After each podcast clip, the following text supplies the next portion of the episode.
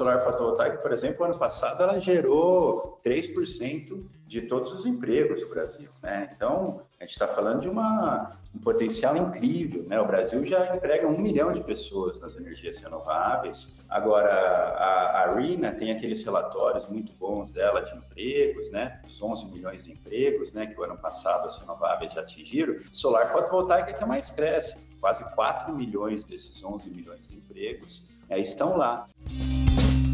Olá, eu sou Erika Araújo e este é o podcast Papo Solar. Toda semana a gente entrevista um profissional do setor de energia solar sobre carreira, perspectiva do mercado e negócios. Este podcast é um oferecimento do canal Solar. E hoje terei o prazer de conversar com Adalberto Maluf, que é diretor de marketing, sustentabilidade e novos negócios da BYD. Maluf, primeiro eu gostaria de agradecer a sua participação aqui no Papo Solar. Érica, muito obrigado. Eu que agradeço a oportunidade de falar sobre um tema tão apaixonante como energia solar fotovoltaica nesse podcast Papo Solar. Maluf, primeiro eu gostaria, né? Muita gente já ouve o seu nome, já é referência no setor fotovoltaico, mas conta como que foi a sua entrada no setor de energia solar? Ah, Eric, eu, eu trabalho com sustentabilidade, né, com políticas públicas para melhorar é, a vida das pessoas em relação aos desafios das mudanças climáticas já há, há quase 15 anos. É, eu passei pela Prefeitura de São Paulo, na Secretaria de Meio Ambiente, lá a gente fez a primeira legislação do Brasil de energia solar. Depois eu fiquei sete anos na Rede C40, numa iniciativa da Fundação Clinton, a Clinton Climate Initiative, que a gente ajudou muitas cidades pelo mundo a fazer projetos, grandes projetos é, de sustentabilidade urbana, de eficiência energética, de mobilidade, de gestão de resíduos, de energia limpa. E os prefeitos foram os grandes líderes dessa agenda climática climática nesses últimos anos. Né? A gente lembra lá na COP de Paris, há quatro anos atrás, é, aquela foto famosa de mais de mil prefeitos na escadaria da prefeitura. Eu estava lá, né? Olha que demais. Escondidinho na foto. E naquele dia a gente viu muitas cidades e governos subnacionais assumindo compromisso de metas de 30% de energia limpa em 2030, né, de X% de veículos elétricos em 2020, 2030. Então, por trabalhar muito próximo das cidades, né, é, e a gente praticamente ajudava as cidades a trocar experiência, desenvolver projetos e fomentar projetos, é, à medida que o mercado de energia solar fotovoltaica foi crescendo, né, que no Brasil começou ali 2012, 2014 os primeiros projetos, mas a partir de 2015 é, 16, quando foi dar esse boom do mercado com os primeiros leilões, aí surgiu a oportunidade, a BioID, que é uma gigante de tecnologia mundial, estava vindo para cá. Eu já coordenava um projeto do Banco Interamericano, do BID, sobre ônibus elétricos, onde eu conheci a BioID. Aí a gente é, teve uma sintonia muito boa, né, com os ideais da empresa e tudo mais, e eu vim por esse setor que estou apaixonado hoje, né, energia limpa, mais em especial energia solar fotovoltaica, que é a fonte que mais cresce no mundo. Perfeito. E como eu comentei, né, muita gente já te conhece pela sua atuação dentro do setor fotovoltaico, sendo assim uma, um nome de referência quando a gente também fala de sustentabilidade. Para você, qual que é a avaliação que você faz hoje do mercado fotovoltaico aqui no Brasil e também no mundo, né, já que você atua em uma multinacional do setor?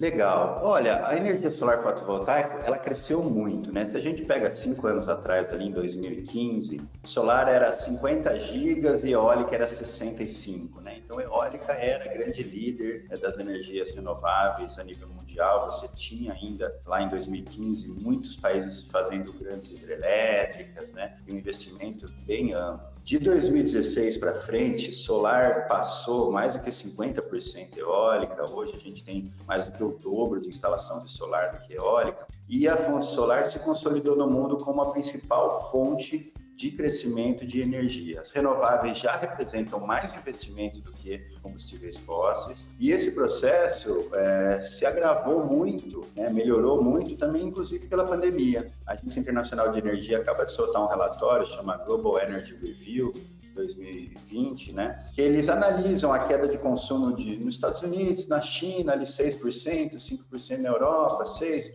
quando que vai voltar, e aí eles chegaram à conclusão pelas projeções, e que o consumo de energia no mundo esse ano vai cair 6%. Petróleo cai 9%, carvão cai 8%, Só que as renováveis vão crescer vão continuar crescendo 1%, bem menos do que se previa, mas continuam no positivo. E todas as projeções que existiam, né, a própria Agência Internacional de Energia tem um outro relatório do Renewable Energy Market, né, que eles fazem um update por trimestre, e mostra que as próprias projeções para geração distribuída é, devem se concretizar, inclusive crescer para 2021, porque a gente vê hoje os países colocando um foco muito grande na energia solar como vetor de desenvolvimento da nova energia. Esse é praticamente um processo sem volta, né? A gente vê isso no mundo, quer dizer, o mundo já investia mais em renovável do que nas nos combustíveis de, car, né, de alta intensidade de carbono, carvão, é, petróleo e tal. Isso já aconteceu faz dois, três anos. Agora, nesse novo momento que a gente está falando de reconstruir nossas economias, os países desenvolvidos vão investir 7, 8, 10% do PIB para reconstruir a economia, eles estão colocando o foco todo na energia limpa. E a gente vê o European Green Deal, né, o caso da Europa, mas também dos países da França, Inglaterra, Alemanha. A gente vê a China. A China está finalizando o seu próximo plano é, de cinco anos, né, plano de desenvolvimento quinquenal que eles fazem é, dos últimos cinco anos ele foi um grande sucesso, né, de 2016 terminando agora em 2020. E o Nicholas Stern, que é aquele economista muito famoso inglês, ele fez uma avaliação da primeira proposta do Plano de Desenvolvimento da China, ele está chamando ele do Plano de Desenvolvimento Sustentável do século. Né? Ele chama Desenvolvimento Sustentável para uma Nova Era. Quer dizer, a China colocando o bem-estar, a qualidade, a sustentabilidade no centro da transformação da economia chinesa. Então, quando a gente tem a economia que mais cresce no mundo, que já é a maior economia de energia limpa, de solar fotovoltaica, de eólica, de veículo elétrico, se imaginar, a China já é líder. Colocando o foco que ela está, é, a gente tem potencial muito grande. Né? Isso é ótimo. Ela se consolidando, né? A tecnologia se consolidando, assim como no Brasil, né? Não falei muitos números Brasil, mas imagino que todos os nossos ouvintes conheçam bem. É, mas o crescimento do mercado brasileiro foi incrível, né? A gente saiu ali de 90 gigas em 2016 para praticamente 1 giga, né, em 17, 2,5 em 18, 4,5 no final do ano passado. Agora, em quatro meses, a gente instalou 1 giga, né? De janeiro a abril. Quer dizer, é um crescimento muito grande da fonte solar fotovoltaica. Hoje, na matriz elétrica, a gente é quase 2%. Além disso, você tem mais quase 2% de GD, né? Então, é que você reduziu a carga ali da rede, quer dizer, o, o, potencial brasileiro é incrível porque a gente realmente é abençoado por Deus, né?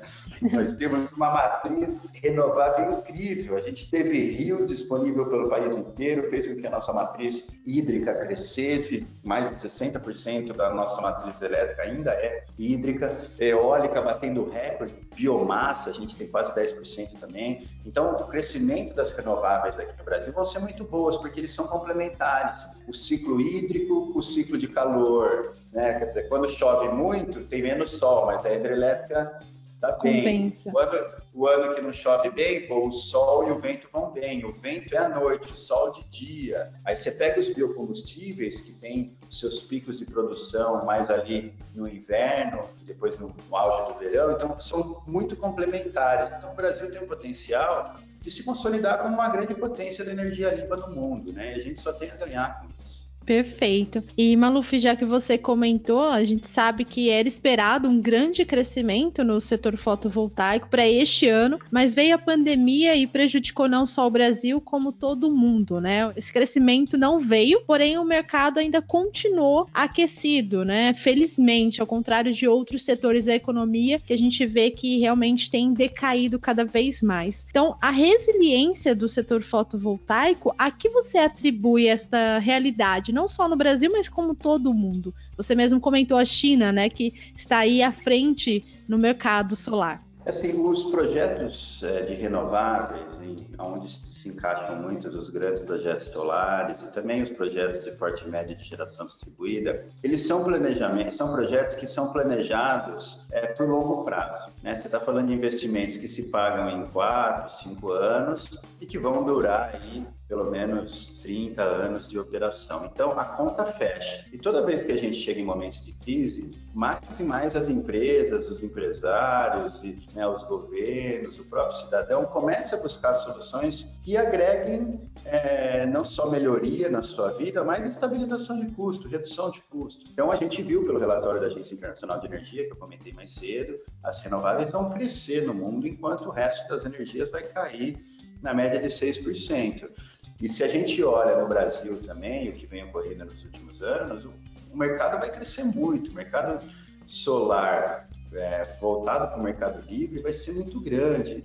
Se a gente pega a quantidade de outorgas que estão sendo dadas, né, quantidade de parques que foram licenciadas. A gente está falando só em maio, acho que foram quase 4 gigas né, de novas DRUs que foram emitidas. A gente está falando 1 giga a mais de novas outorgas. Quer dizer, é um mercado que vai crescer muito. A gente tinha projeções muito otimistas, né? É, lá na Bestolar tinha uma projeção de que o mercado ia quase que dobrar, né? A gente ia 4 gigas, ia para 8 gigas de 120 mil empregos que a gente tinha no setor hoje, 130 mil, né? A gente ia quase dobrar mais 120 mil empregos diretos. A fonte solar fotovoltaica, por exemplo, ano passado ela gerou 3% de todos os empregos do Brasil, né? Então, a gente está falando de uma, um potencial incrível, né? O Brasil já emprega um milhão de pessoas nas energias renováveis, é, mas a grande maioria no biocombustível. Agora, a, a RINA tem aqueles relatórios muito bons dela de empregos, né? Dos 11 milhões de empregos, né? Que o ano passado as renováveis já atingiram.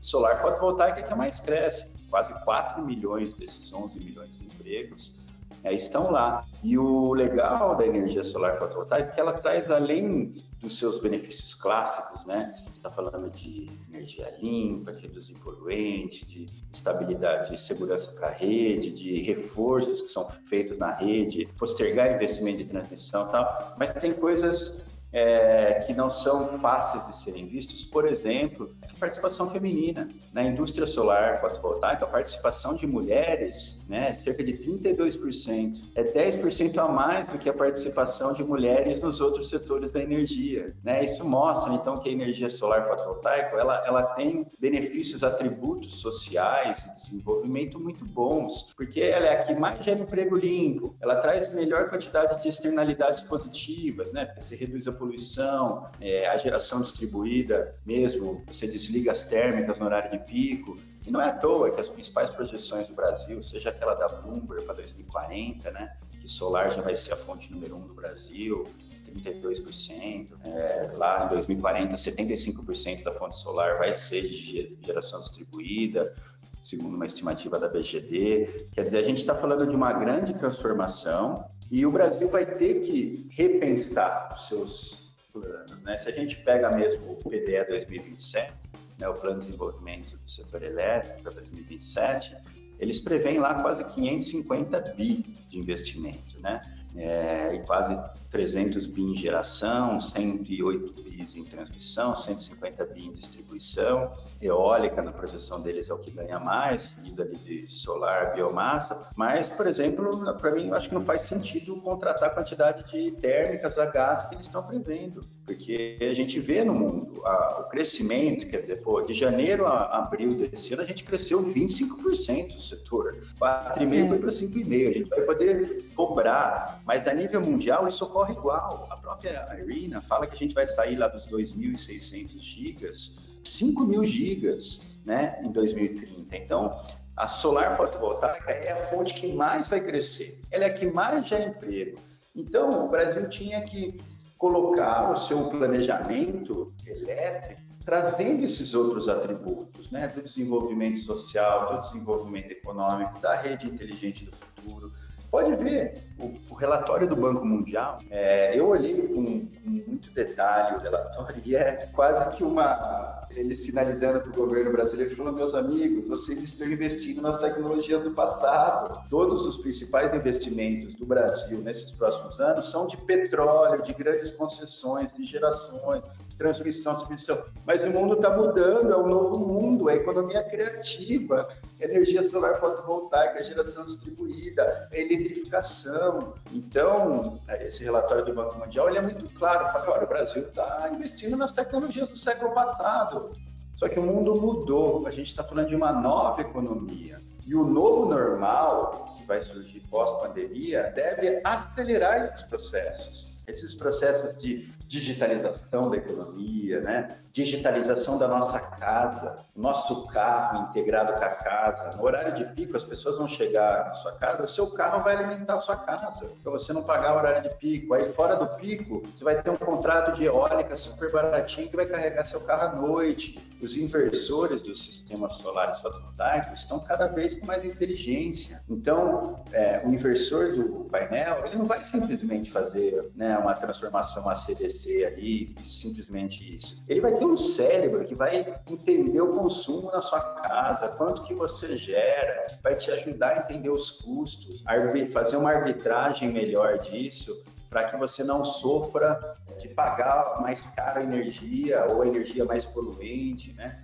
Então a gente está falando de um novo mundo, onde a maior parte das novas tecnologias, dos empregos, é, nesta indústria do futuro, nessa economia do futuro, eu acho que vão estar nessas novas soluções, que vão integrar a casa, a rede, a cidade, né? softwares, hardwares, programas, aplicativos dessa cidade inteligente que empodere o consumidor a saber mais como ele consome energia, como ele gera sua energia, onde ele gasta, como que ele gasta, como ele vai fazer para diminuir a sua pegada é, de carbono, a sua pegada é, ecológica, né? Quer dizer, eu acho que cada vez mais a gente ouve aí cidades e, e países e instituições defendendo aquela tal da economia Dunnett, né? Que é aquela economia circular, né? Que a gente tem lá grandes Sim. princípios para levar à frente, para construir é, o modelo de país que a gente quer, né? Porque quando a gente pega lá aqueles princípios da economia circular, né, que você fala, pô, tem que mudar a meta, não pode ser mais só o PIB, né? Você tem que ver uma coisa, uma visão mais holística, tem que repensar o impacto do homem na natureza. Pô, olha a pandemia aqui agora, né? A pandemia Sim, provocando. Do, do, nosso impacto na natureza. A gente está destruindo os ecossistemas naturais, estamos entrando pegar animal selvagem onde não deveria estar. Então, eu acho que buscar esse equilíbrio dos sistemas naturais né, promover a maior distribuição social, criar oportunidades que permitam a natureza se regenerar. Hoje, por exemplo, a gente viu já a visão de futuro. Não sei se você viu, Eric, aquelas fotos do The Guardian que mostram a Índia, a Tailândia, Nepal, os países na Ásia. Eles pegam aquele corredor principal de Delhi, tem uma foto no dia a dia, tudo cinza, você não vê nada, né? Aí hoje uma foto azul, céu azul, você vê o Himalaia lá é uma foto linda, Sim. quer dizer, é uma visão, é uma visão de futuro. Né? Então, eu acho que a pandemia também nos fez olhar todas as dimensões da vida. Que a vida não é só a parte econômica. A gente tem que pensar uma visão muito mais holística, os impactos da poluição do ar, da camada de ozônio, nos oceanos, a poluição química, né? proteção da biodiversidade. É, quer dizer, tem tantos aspectos que estão envolvidos com pós-Covid que eu acho que vai nos ajudar muito vai nos ajudar a entender é, quais são os caminhos, vai nos ajudar a entender que o mundo passa por uma transição né, para a indústria 4.0, a economia 4.0, e a gente não pode ficar parado. Se a gente ficar parado, a gente corre o risco de ficar para trás. Com certeza. E acredito, assim como você comentou, que as fontes renováveis serão vitais para a retomada dessa economia. Né? Como a gente já comentou aqui, vai ser uma saída para que diminua os custos das empresas e assim elas consigam retomar a sua economia, seja qual for o seu setor de atuação, no Brasil em todo o mundo. Uma coisa, Maluf, que eu gostaria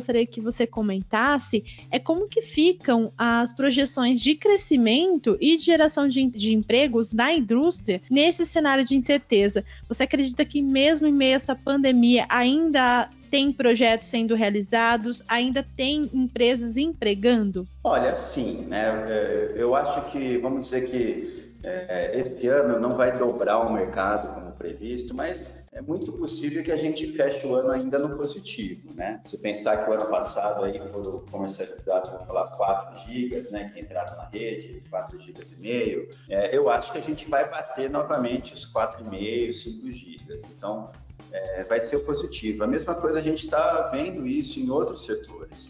É, eu, eu, estou como presidente agora da BVE, né, Associação Brasileira do Veículo Elétrico. É, o veículo elétrico cresceu muito a venda híbridos elétricos no Brasil. A gente saiu de 3 mil, 4 mil e o ano passado foi para 12 mil especial com a entrada do, do, dos híbridos flex, né? Então a gente teve um aumento de quatro vezes do mercado. Janeiro e fevereiro teve ainda quatro vezes e meia, somando março quatro vezes de crescimento do mercado. Então a nossa projeção era de 12 mil e para 27 mil, mais do que dobrar. Agora a gente refez, ficou alguns meses parados, a indústria e tal. Olha, se empatar no final do ano tá bom. Só que enquanto o veículo elétrico vai empatar, o veículo a combustão vai cair 30, 40%. É a mesma coisa das outras fontes de energia. Enquanto é, a geração de fontes fósseis vai cair, as renováveis vão se manter estável, porque eles são projetos de longo prazo, são projetos que têm uma outra maturidade do ponto de vista econômico. E momentos de crise nos trazem essa oportunidade também de repensar Veja o exemplo do Brasil, né? É, a gente tem aí quase 10 gigas de geradores diesel que são ligados no horário de pico, né? É, gerando poluição, ruído. Pô, imagina, na Avenida Paulista, sabe? Tá na, na Faria Lima, um prédio comercial, um shopping ali. Não faz sentido, né? Se a gente pegar também mais os sistemas isolados, a gente tem quase 5 gigas de geradores diesel. Esses sistemas consomem combustível fóssil, estão queimando, poluindo, estão lá, mas todo mês você vai ter que pôr combustível. Agora, com a consolidação das baterias, né, redução do custo, nós mesmos, logo mais vamos inaugurar a fábrica de bateria aqui no Brasil, é, a gente vê com que essa solução solar-bateria, é, não só para fazer horário de pico, ou sistemas off-grid, né, para esses sistemas isolados, mas para inúmeras aplicações que a gente tem de baterias, seja elas behind the meter, né, aquelas soluções ali dentro da casa, dentro do cliente, para fazer arbitragem de preço, serviços ancilares, tal, seja coisas na rede de regulagem de frequência, de potência. A verdade é que a gente vê hoje um grande mundo sendo criado, né, uso de internet das coisas, tecnologias de blockchain, né, a própria inteligência artificial mexendo com esse metadados que a gente tem no dia a dia de geração e de consumo, calibrando sistemas. Então, o potencial brasileiro de ser um líder é muito grande porque nós temos mercado. Né? A gente tem mercado para se consolidar em tudo. O Brasil tem uma rede integrada. São poucos países da dimensão continental como a nossa que tem tantos atributos positivos assim. Então, se o mundo passa por uma transformação do setor elétrico, né, em prol da digitalização, a geração distribuída, o papel do veículo elétrico, o próprio setor automotivo passa por uma grande revolução, né, dos elétricos autônomos conectados, a nossa casa passa por uma, uma grande transformação de uma casa mais inteligente, a cidade, o seu bairro mais integrado, mais inteligente. Então, é, a geração de empregos futuro vai requerer habilidades diferentes. Então, por isso que é importante que a gente continue trazendo esses projetos mais inovadores e, e fazendo essas ações é, mais disruptivas aqui para poder criar as habilidades e as tecnologias as inovações no Brasil e não sermos eternamente importadores dessas tecnologias de fora. Perfeito. Já que você comentou aí sobre carros elétricos, bateria, é uma, são assuntos que hoje estão em alta no mercado fotovoltaico. Agora, falando da atuação da BYD, você pode pontuar para a gente quais são os obstáculos que uma empresa aqui no Brasil enfrenta nessa questão de indústria de módulos, bateria e carros elétricos? Veículos elétricos estão, é, o crescimento no mercado de veículos elétricos está intrinsecamente relacionado ao mercado de geração distribuída solar, porque à medida que o cara compra um carro híbrido um elétrico, ele aumenta o seu consumo de energia drasticamente. A primeira coisa que ele pensa é colocar um sistema de GD. É, a gente já vendeu grandes projetos aqui no Brasil de caminhão de lixo, de logística urbana, de ônibus, de táxi, de frotas de polícia, e quase todos eles nascem na sua concepção já com um projeto de GD solar junto. Então essa visão de um ciclo de emissão zero, né, que a gente chama do sol à roda, é, ele é uma realidade, porque a GD ela hoje ela está custando quase metade do que o custo da distribuidora.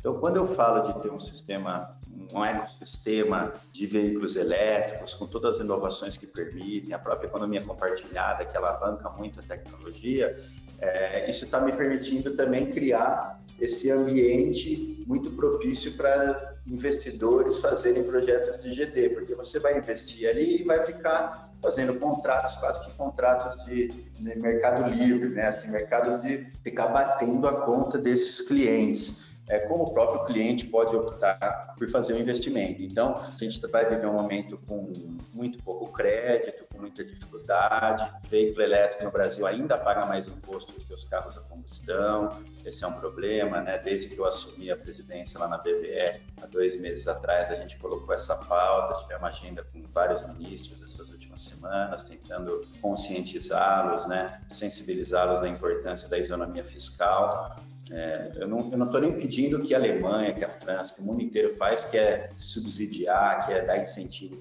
A gente só quer pagar o mesmo, pagar o mesmo quantidade de imposto, né? A gente não pode pagar mais. É, mas a consolidação de alguns nichos já dos veículos elétricos, né? De alguns tipos de híbridos, né? Mas eu falo nichos assim de, dos, das aplicações. Então, logística urbana, os serviços compartilhados, né? Eventualmente caminhão de lixo, ônibus, você vai ver crescendo táxis, aplicativos. É, com a consolidação desses setores todos, é, aqui no Brasil, a gente certamente vai ver essa integração cada vez maior, dessa solução completa. Né? E todo mundo que trabalha no setor solar fotovoltaico, eu acho que a maior parte dos nossos ouvintes aqui deve trabalhar nessa área, tem que ter a consciência de que, olha, o mundo está passando por uma mudança. Você vai ter que cada vez mais entregar inteligência para o seu cliente né? Para ele saber, não é só ir lá instalar um sisteminha de GD, você vai ter que fazer várias simulações, você vai ter que pensar, o cara que vai ter o carro elétrico, o cara que vai ter opção tal, Y. Então, está falando de um novo mundo, os veículos elétricos também vão trazer um monte de bateria usada para a segunda vida. A segunda vida dessas baterias são muito utilizadas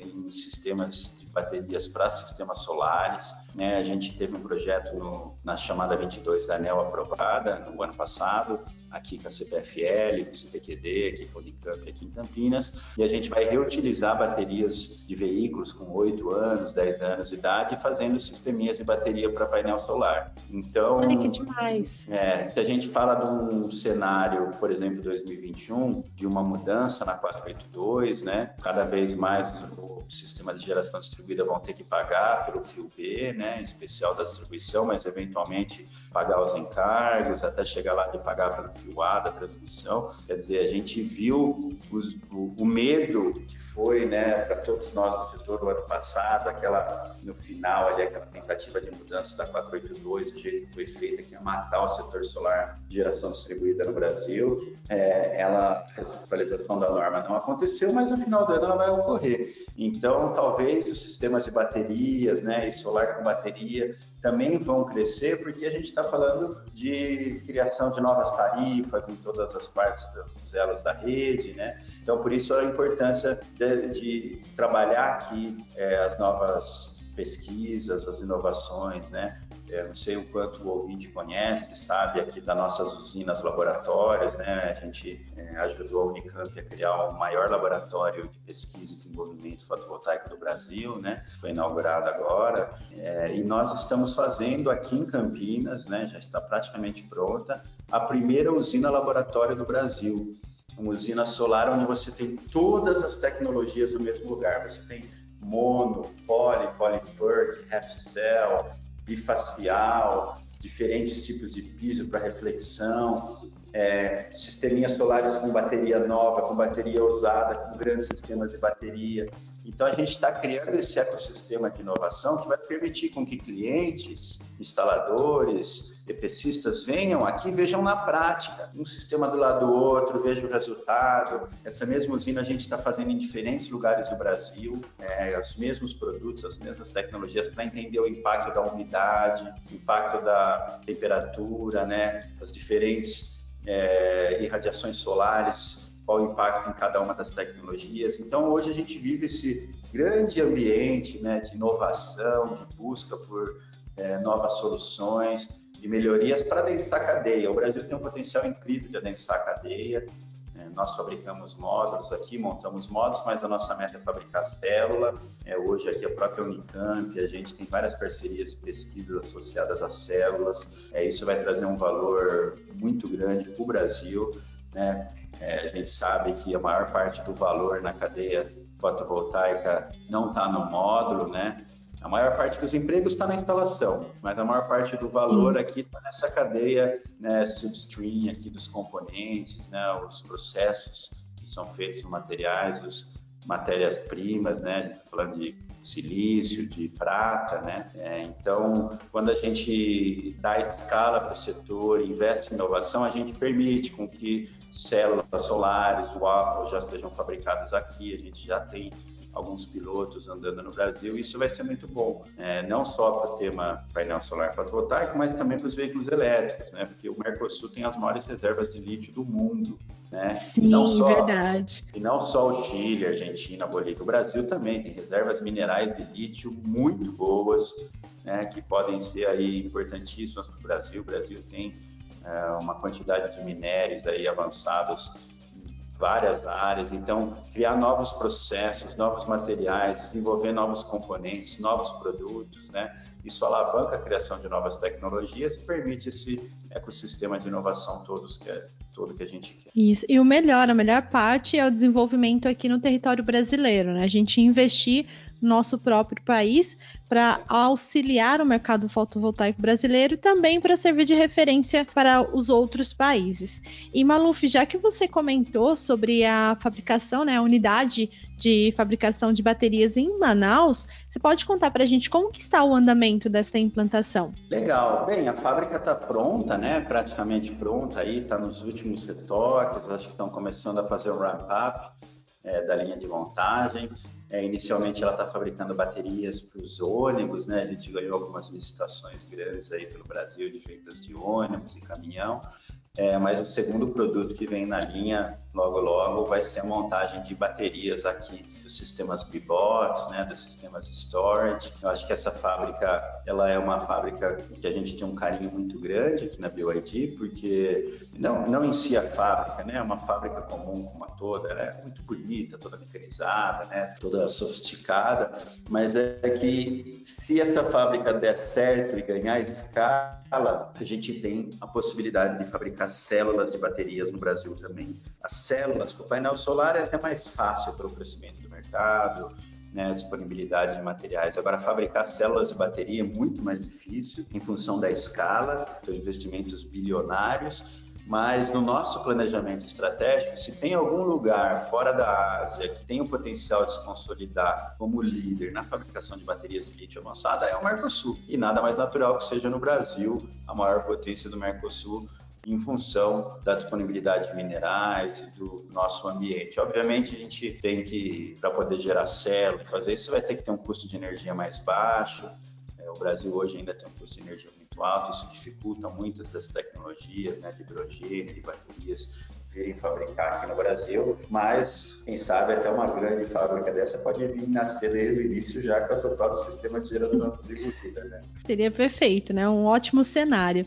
Bom, Maluf, o papo está muito bom. A gente já falou aqui sobre vários aspectos do mercado fotovoltaico, desde economia até pesquisa e desenvolvimento mas a gente precisa encerrar aqui o papo e eu gostaria que você compartilhasse uma iniciativa, um projeto ou alguma ação dentro do setor fotovoltaico que você tenha participado e tem orgulho de ter feito parte desse, dessa iniciativa. Assim, a gente, óbvio, participa de muitos projetos, né? A gente ajudou aí alguns players a instalarem as maiores usinas no Brasil, com produtos super pioneiros, né? A usina da Engie, por exemplo, lá no Rio Grande do Norte, foi uma das primeiras no mundo a fazer grandes instalações é, de é, double glass, vidro-vidro, sem uso do EVA, né? Como encapsulante. A gente tem muitos projetos de solares em sistemas isolados, né? Então, quando a gente fala, está falando da Ilha Grande, está falando da Ilha do Mel, projetos na Amazônia. Eu participei de inaugurações de sistemas lá perto de Santarém, interior do Pará, que são coisas que trazem muita satisfação, né, de ver uma tribo indígena, onde hoje as crianças não comem frutas porque elas não têm como guardar fruta. Então, na, na merenda da escola, elas comem salgadinho e coisa em plástico, assim, tudo ensacado, um monte de coisa, abre ali. Pô, não faz sentido, né? É, então, você levar energia, você está levando uma geladeira, você está permitindo que se melhore, se agregue valor, né? A gente vai ter é, novos projetos aí de usinas flutuantes com baterias e solar rodando pela Amazônia, são todos projetos muito bonitos. Mas você tem um projeto que eu gosto muito, muito mesmo, assim, que me deixa muito satisfeito, até pelo meu histórico de vida, tudo que eu trabalhei, é, são os grandes projetos de ônibus elétrico com painel solar, né? como a gente tem no caso de São Paulo. É, eu trabalhei na Lei do Clima, quando eu trabalhava no meio ambiente, na Prefeitura de São Paulo, há 15 anos atrás, né? a gente que fez a Lei do Clima lá atrás, trabalhava com então o secretário Eduardo Jorge, e a gente via aquele futuro, o mundo inteiro fazendo aquelas legislações, todo mundo imagina, São Paulo não faz sentido, no Brasil essas coisas não pegam. E a gente conseguiu aprovar naquela época a lei do clima, né, na, na gestão do Serra, depois do Kassab, é, todas as dificuldades de implementação, mas a lei foi implementada. Depois você tem a redução dos combustíveis fósseis, né, que a lei do clima prevê 10% dos poluentes por ano nos sistemas de ônibus de São Paulo, começando esse ano. Então, ter saído da área pública, depois ter ido para o terceiro setor, ajudando a fazer esses projetos, e hoje estar tá aqui no setor privado que entrega, tenta entregar o projeto, porque não é fácil entregar, né? Esses projetos são muito complexos, mexem com muito interesse, tem muitas mudanças que precisam ser feitas, mas a hora que você vê lá um sistema solar encaminhado, vai gerar energia limpa, vai abastecer a rede, vai gerar crédito, daí o cara à noite vai carregar lá no ônibus na garagem dele, aí você vai ter aqueles ônibus, frotas enormes de ônibus elétricos rodando com energia solar, reduzindo a poluição, reduzindo o ruído, melhorando a qualidade de vida das pessoas. Isso é deixa muito feliz, né? Eu, quando eu, aqui em Campinas tem um bairro que chama Souzas, né? Eu moro aqui em Barão Geral, né? Que é Sim, conheço. Gostoso, aqui do lado da Unicamp, né? Você conhece bem aqui. E quando eu vou para Souzas, né, ali no final de semana, lá nos restaurantes e tal, sempre cruza com os ônibus elétricos, tem uma linha lá de elétricos que passa lá, né? E a satisfação de, de estar com a minha filha falar, olha lá, Titi, né, Valentina, olha Valentina, o ônibus da empresa do papai, esse ônibus é abastecido com energia solar e tal, o olharzinho dela, de falar, nossa, o papai ajuda a melhorar o mundo, né? É uma coisa que dá muita satisfação. Com certeza. Pensar deixar um planeta um pouquinho melhor para os nossos filhos. Né? Com certeza, é isso que eu penso também. A melhor parte da gente fazer parte desse movimento, né, do solar, é trazer esse, esse custo-benefício para quem a gente deixa, seja os filhos, os sobrinhos, e é muito gratificante no final do dia saber que fazemos parte desse movimento. E Maluf, você já deixou uma mensagem ótima aí, mas eu gostaria que você deixasse uma mensagem para quem atua no mercado fotovoltaico ou quem está pensando em atuar no mercado fotovoltaico. Qual que que é o incentivo, o conselho que você dá? Claro, bem, no curto prazo, né, o conselho que eu dou para todo mundo, não só quem está no setor solar fotovoltaico, é tenhamos calma, paciência, né? As coisas vão ser difíceis, vão demorar, a gente tem que se cuidar, a saúde vem primeiro é, mas o setor solar fotovoltaico vai voltar a crescer. Né? Do mesmo jeito que ele criou 3% dos empregos no ano passado, logo mais ele vai se representar 5% de todos os empregos novos no Brasil. A gente está falando de um emprego de qualidade, né?